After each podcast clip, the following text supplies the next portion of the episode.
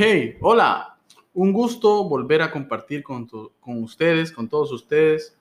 Un agradecimiento nuevamente a todos los que se han tomado el tiempo para escuchar. Eh, pues bueno, en este día venimos con un nuevo invitado, un invitado que, que yo amo mucho y quiero mucho. Eh, lo vi crecer y vi sus primeros pasos. Tenemos muchos recuerdos en común. Y pues en esta noche les presento a mi hermano Jason Mejía. Hola a todos, muy buenas noches. Eh, gracias por invitarme, Saúl. Eh, me gusta pues que me hagas parte de este proyecto, esto que estás haciendo y realmente me siento muy orgulloso de que lo hayas emprendido y me alegra estar aquí presente. Sí, la verdad que la verdad que cuando uno tiene, tiene sueños, pero eh, no los llega a realizar, solo se queda en qué hubiera pasado, qué hubiera pasado si lo hubiera hecho, qué hubiera pasado si, si hubiera puesto manos a la obra. Y pues la verdad que pienso que, que todos tenemos que luchar por nuestros sueños, aunque lo, lo miremos allá en las nubes, que de repente no los vamos a poder realizar pero solo hay que ponerle esmero, confiar en Dios, que Dios suple todo lo que nos haga falta. Y pues bueno, aquí estamos, aquí estamos ya compartiendo. Esperemos que salga, salga con una mejor definición, ya, que lo, ya que los primeros fueron eh, ensayo, pero, pero, pero hemos visto que le ha gustado bastante a la gente. Estamos siendo escuchados en cinco países, le cuento. ¿En, qué cinco- países? En cinco Cuéntame. países. Estamos siendo escuchados en España, en Canadá, en Guatemala, creo que en Honduras. Vamos a ver. Y en Estados Unidos. Creo que no lo había mencionado. Entonces estamos muy emocionados. La gráfica que nos muestra ahí la aplicación dice que vamos cuesta arriba, que vamos para arriba, vamos subiendo. Y pues eso me alegra mucho porque tengo muchas ideas por, por hacer, por co- cosas nuevas por hacer. Y entonces, pues, estamos alegres. Pero bueno, hoy a lo que vamos. Me da, ¿Qué gusto, me da gusto tenerlo aquí. La verdad que eh, no sé si usted lo, lo sabe, pero yo lo admiro mucho. Como hermano, lo, lo admiro mucho, mucho, mucho. Se está poniendo interesante este podcast. no, lo admiro mucho porque eh, hace poco eh, iba, eh, yo iba a dar una prédica. Creo que una vez di una prédica ya, pero esta iba a ser como que mi primer prédica, prédica. Y pues tengo el tema formulado, también ya lo tengo grabado aquí, pero no lo he lanzado porque no he hecho la prédica. Entonces, y en, la prédica, pues eh, digo muchas cosas que de repente eh, la viví con, con usted. Eh, en la prédica yo digo, ¿qué quiere Dios de mí? Ese es el tema de la prédica. Y en la prédica se formulan muchas preguntas que dicen, ¿qué quieren mis papás de mí? Entonces, son varias hipótesis que se forman y de repente yo diría, o yo me, yo me hubiera hecho la misma pregunta, ¿qué va a ser de mi hermano Jason? Cuando de repente usted iba creciendo y usted no sabía, no quería saber nada más que de los juegos de vi- videojuegos. ¿Sí o no? Correcto. Entonces, ¿quién se iba a imaginar en la persona que usted se convertiría ahora? Que usted es el tecladista oficial de la iglesia. Y el Señor lo ha usado, le dio el don de las lenguas. Correcto. Eh, es un hombre de hogar. Es el primer graduado de los hijos de mi padre, Saúl. Así es. No, eh, bueno, tal y como lo dices, suena como que eh, fuera una buena persona. Pero honestamente, eh, uno pasa por situaciones internas, ¿verdad? Internas, luchas con, la, con su propia mente. No ha sido fácil, no me considero, por decirlo así, un gran hombre. Siento que me hace falta mucho, mucho por trabajar, mucho por aprender, mucho por hacer. yo honestamente, aunque suene eh, como a poca modestia o algo así. Eh, yo es a ustedes a quienes los admiro, te admiro a ti, admiro a Dania, eh, los admiro honestamente por, porque sé que muchas cosas de ustedes las he aprendido, hay cosas que tienen ustedes que yo también quisiera poder hacerlas, quisiera tener carisma, quisiera tener la misma soltura, porque seamos honestos, a diferencia pues de ustedes, o incluso de ti, eh, soy una persona más introvertida. Eh, a ustedes les gusta salir, yo soy muy poco de andar saliendo. Eh, pero así como se complementan los hermanos también, cada uno tiene diferentes cosas. pero quiero decirte pues que te admiro mucho también. no, eso no lo sabía. ¿Qué? Eh, cuéntenos, cuéntenos del, para que la gente conozca más de, Jason. Eh, ¿Qué tanto le llegaron a, gustar los juegos de videos? Me llegaron a gustar, me siguen gustando todavía. Cuando tú dijiste, eh, no, que mi hermano que solo pasaba jugando videojuegos, ¿qué futuro va a tener? yo pienso, y incluso le digo a mi esposa, tal vez por bromear o, eh, o tal vez en serio, y le digo, amor, pronto me voy a comprar el próximo PlayStation, le digo yo, y voy a dejar el trabajo y me voy a hacer streamer, le voy a perseguir mis sueños, le digo. no, me dice que, ¿por qué vas a hacer eso? Si eso de jugar videojuegos, no, bebé, eso da bastante dinero, le digo yo Así que prepárate. y la verdad que sí da bastante sí, dinero. Sí, da bastante dinero. Es, es, chistoso, en aquellos tiempos pues eh, era solo como una forma de entretenimiento, pero ahora es una industria que está generando bastante dinero. Hay gente millonaria, millonaria haciendo eso. Correcto, así es.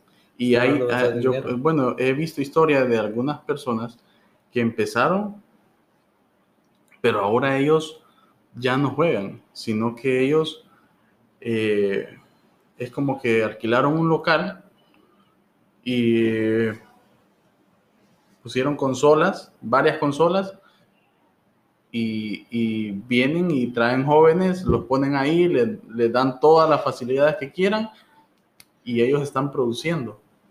O sea, ellos, los jóvenes les están produciendo a ellos. Claramente los jóvenes ganan una parte, pero no es como que si estuvieran solos, ¿verdad?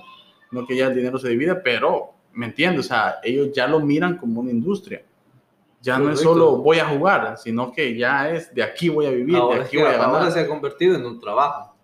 Antes era solo puro entretenimiento, pero ahora se ha convertido en un trabajo. Y así es tanto eh, la presión que hay ahora en esto que, que, hay gente que se enferma por no por pasar mucho tiempo jugando, sino por la presión de tener que ganar o tener que triunfar en los, en los videojuegos o ser el mejor en los videojuegos para ganar dinero, porque eh, ahora es un trabajo, se ha convertido en un trabajo. aquí, aquí en Honduras, pues, lastimosamente, como siempre, estamos eh, un paso, bueno, no un paso, un montón de pasos atrás sobre, sobre la actualidad mundial, pero... Eh, en otros países eso ya es un trabajo y te contratan para que trabajes jugando videojuegos. Sí.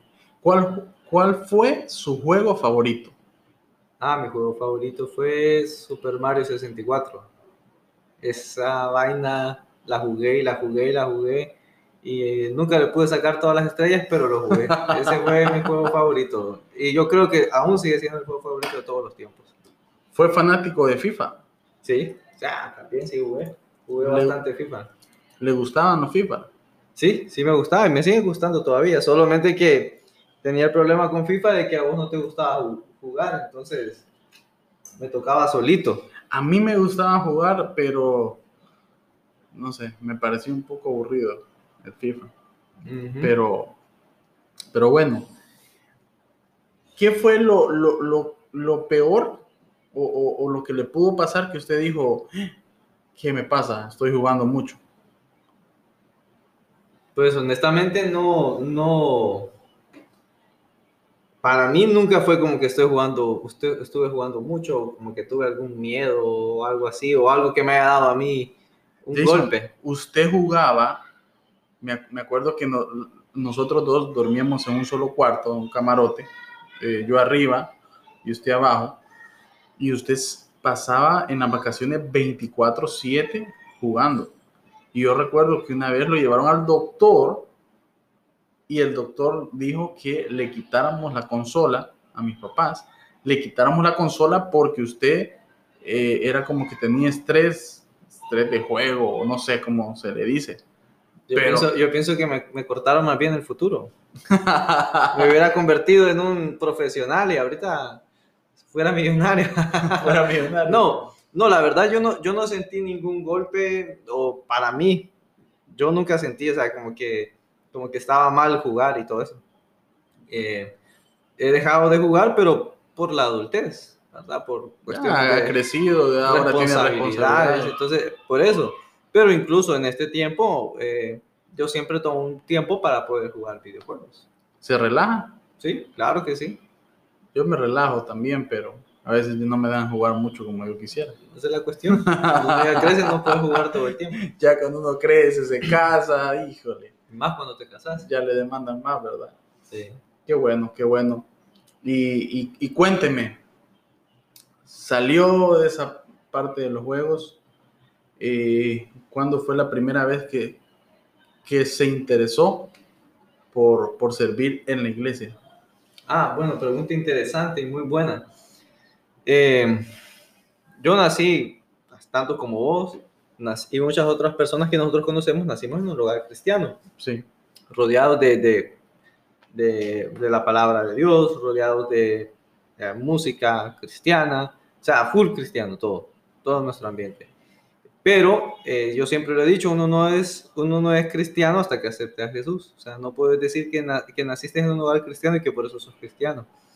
Eh, solamente hasta que conoces a Jesús, hasta que tienes un encuentro con Él, o sea, que, que te toca realmente, tú puedes decir, hey, realmente ahora soy cristiano. Y a mí me pasó, a mí me pasó a la edad de los 16 años, a la edad de los 16 años, y, y fue porque eh, pasé por un momento eh, de bastante incer- incertidumbre.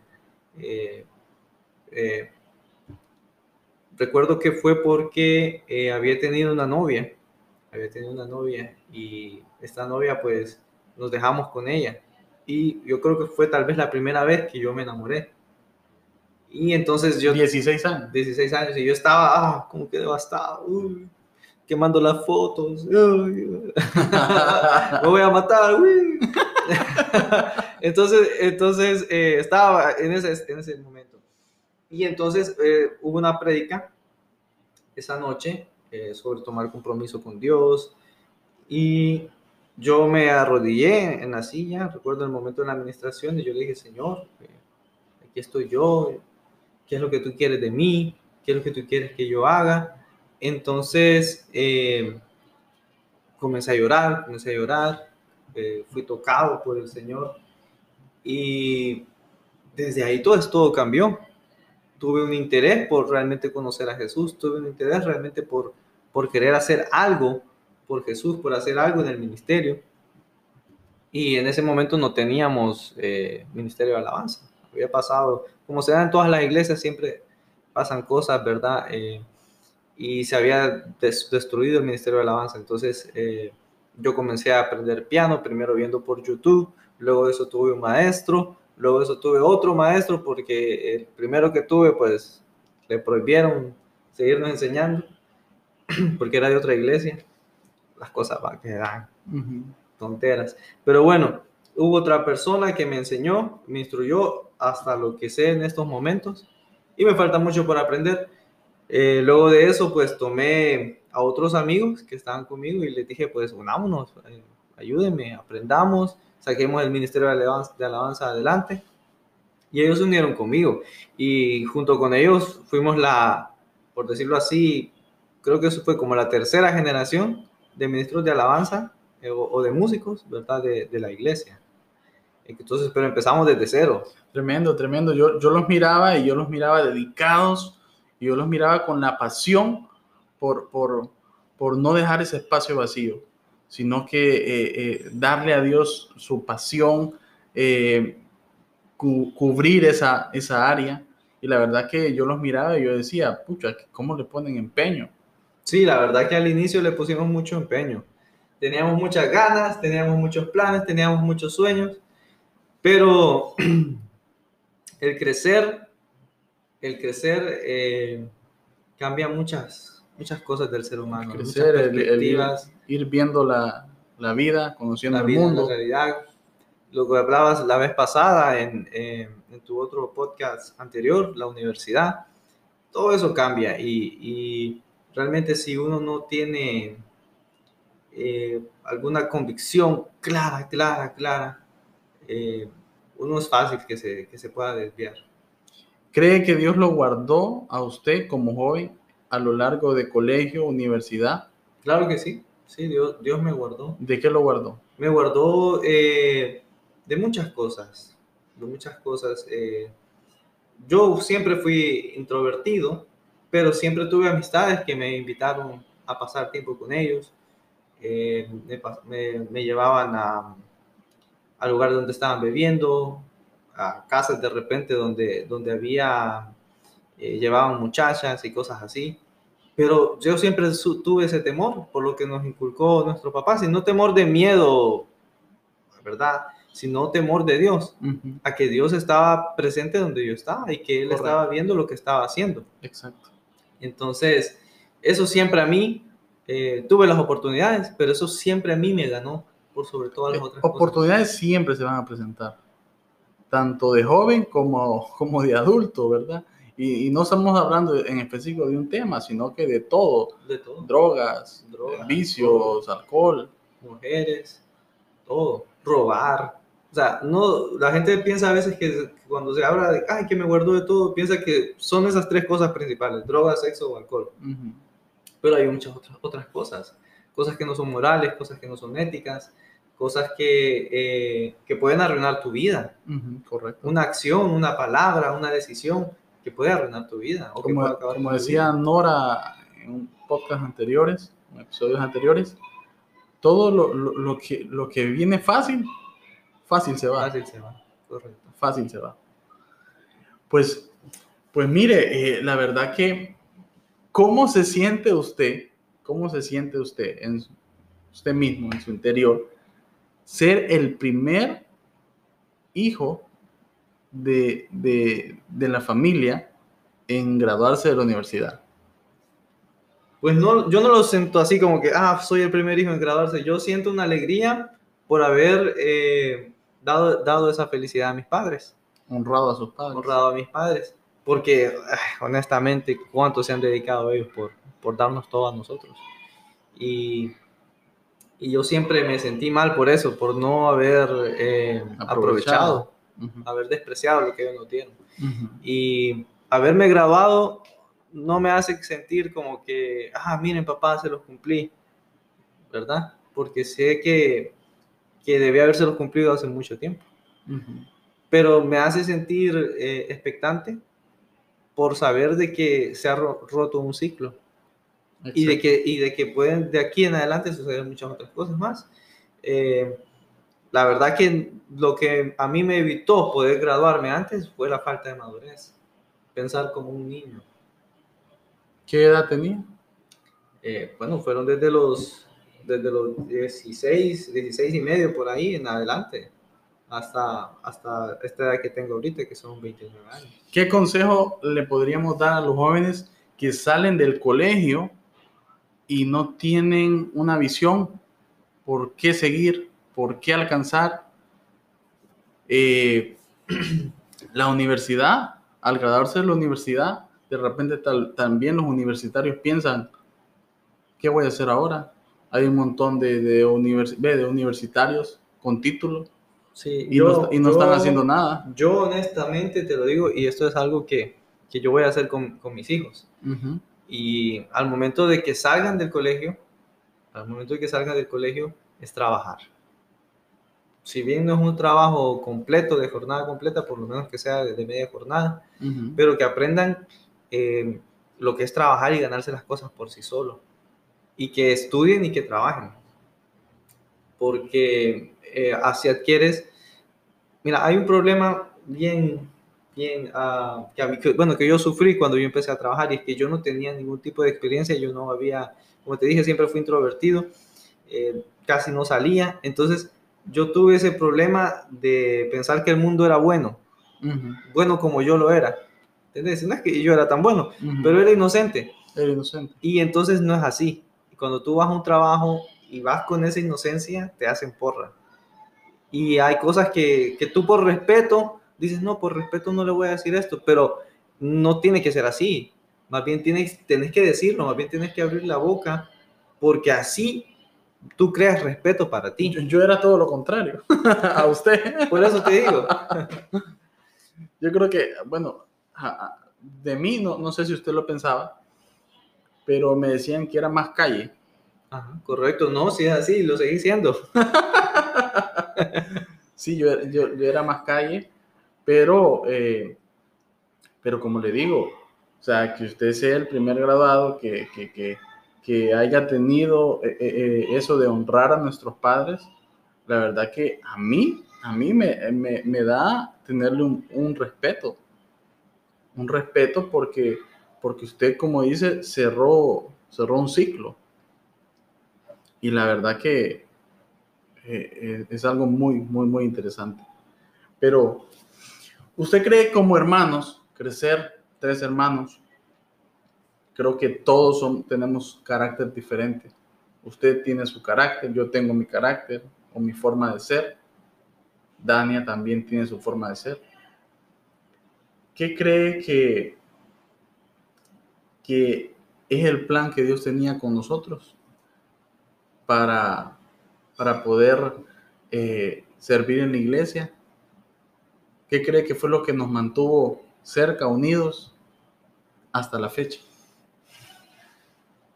Honestamente no lo sé. Mm, No, honestamente no lo sé. Yo creo que, que la, eh, la única razón por la cual podemos estar juntos es porque Dios tiene un plan y Dios moldea las cosas. Eh, si tú agarras por la izquierda, pero no tiene que ser por ahí, eh, Dios te va a dejar tu rato que tú andes por la izquierda, pero va a esperar que tú te des cuenta por sí solo. Si no es así, va a tener que enseñarte. No podemos ir contra el propósito de No Dios. podemos ir contra el propósito de Dios y la única razón por la cual podamos estar aquí, lo mucho que nos hace falta todavía, es por el propósito de Dios. Le digo, le digo esto porque como, como hijos de pastores, eh, muchas veces nos tenían en la mira. Ujú. Y esa presión eh, de que nos tengan en la mira a otros hijos de pastores los reventó. Los reventó. Uh, yo conocí una cantidad de hijos de pastores Los que re- odiaban ser hijos de pastores. Sí, los reventó y, y- y los, o sea, su papá tenía la iglesia, pero ellos estaban Totalmente X con la iglesia. totalmente X con la iglesia. Sí. Entonces usted decía, ¿cómo, ¿cómo el pastor puede dar enseñanzas a jóvenes, puede dar enseñanzas a otras personas mientras su casa está, está de- defragmentada? Ujú. Cada quien anda por su lado. Yo, cono- yo conocí, yo conocí hijos de pastores que decían, mi papá es el pastor, yo no lo soy. Mi papá es el que sigue a Jesús, yo no sigo a Jesús.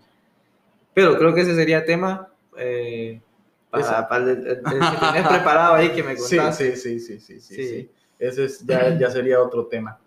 Ya sería otro tema. Y ahora cuénteme, ya, eh, ya es un hombre casado, ya tiene su esposa, vive en su casa, ya salimos de, de, de la casa de nuestros padres. ¿Cómo le ha ido en estos, cuántos años tienen de casado? Casado, dos, son dos años. Dos años de casado. ¿Quién, Ah. me, quién me puede decir? Número uno, vale la pena casarse. Número dos, no se crean cuando les dicen, no, no te cases, ¿para qué te vas a casar? Número tres, eh, es complicado. Número cuatro, eh, lo puedes hacer descomplicado. Y número cinco, eh, tu vida te va a cambiar, ¿verdad? más que todo uno de hombre. Usualmente las mujeres siempre van con la idea de que ya, ya saben, se van a casar y toman en serio la responsabilidad de ser una mujer casada. Uno de hombre, no. Y eso es lo que más nos cuesta a los hombres. Y tú que te estás ahí pensando cuando te toque casarte, acuérdate de estas palabras. Te van a llegar responsabilidades y vas a tener que ser responsable. Y eso es lo que te va a dar palo al inicio. Sí, sí, sí, la verdad que la verdad que yo, digamos, a, mis amigos que no se han casado, eh, uno los, de los consejos que, les suelo dar es que se casen sin deudas. Que traten de saldar todas sus deudas y yo me voy a casar, en dos años me caso, en un año me caso.